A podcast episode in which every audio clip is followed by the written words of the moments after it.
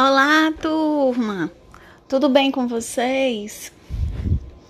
Na aula de hoje, nós vamos continuar estudando o tema planejamento de ensino.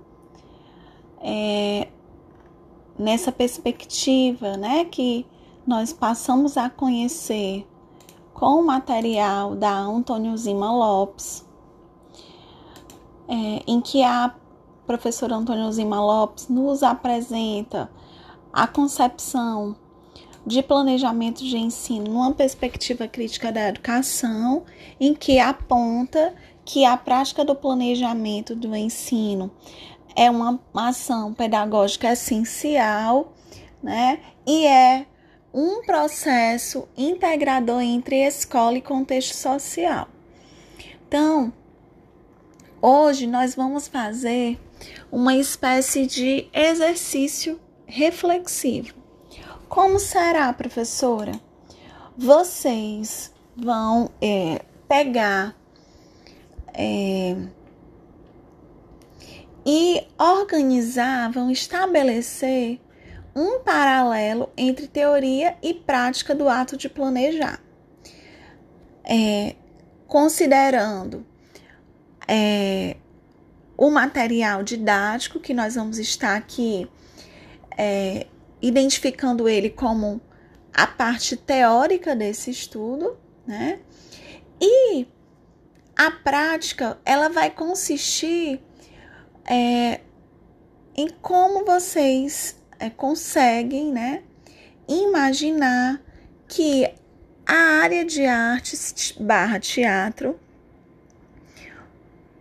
poderá é, contribuir para o, o, fortalecimento, ou melhor, a consolidação dessa integração entre escola e contexto social. Então, para isso, eu coloquei na nossa, na nossa sala no Google Classroom é, as orientações, né, para que vocês possam estar fazendo esse exercício reflexivo, em que consistem basicamente em três pontos. O primeiro, que vocês revisem as anotações, os destaques, né, que vocês fizeram é, no texto 6, com o intuito de identificar os elementos mais importantes, né, que, que ali são apresentados, que foi o que nós solicitamos na última aula. Dois, é, vocês vão fazer uma proposta de ideias para um plano de ensino em que a área de artes favoreça a consolidação do processo integrador entre escola e contexto social. 3. Vocês vão fazer o registro dessa, dessa o registro e a postagem da sua proposta de articulação entre escola e contexto social e artes.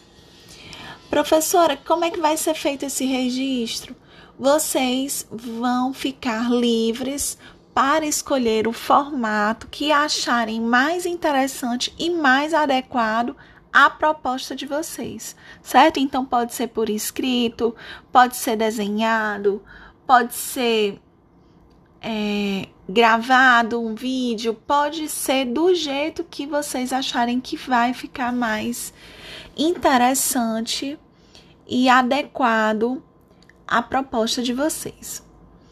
É, eu só destacaria, né, que é, na hora que vocês estiverem pensando, né, na, estiverem formulando essa proposta, é, que vocês não, não deixem de adotar a concepção de planejamento de ensino apresentada pela autora né, no nosso texto 6 para que assim vocês possam realmente estar fazendo esse paralelo entre teoria e prática, certo?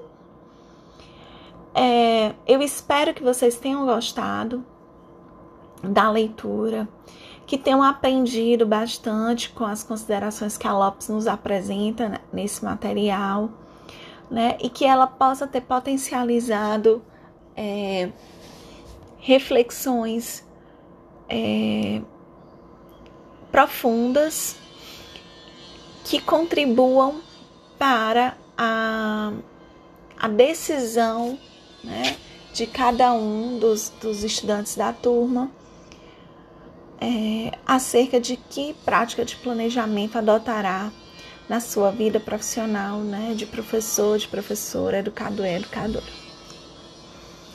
Então, assim a gente encerra por hoje. Qualquer coisa eu estarei atenta aqui à nossa sala de aula. Façam um registro de dúvidas nos comentários da turma e até mais.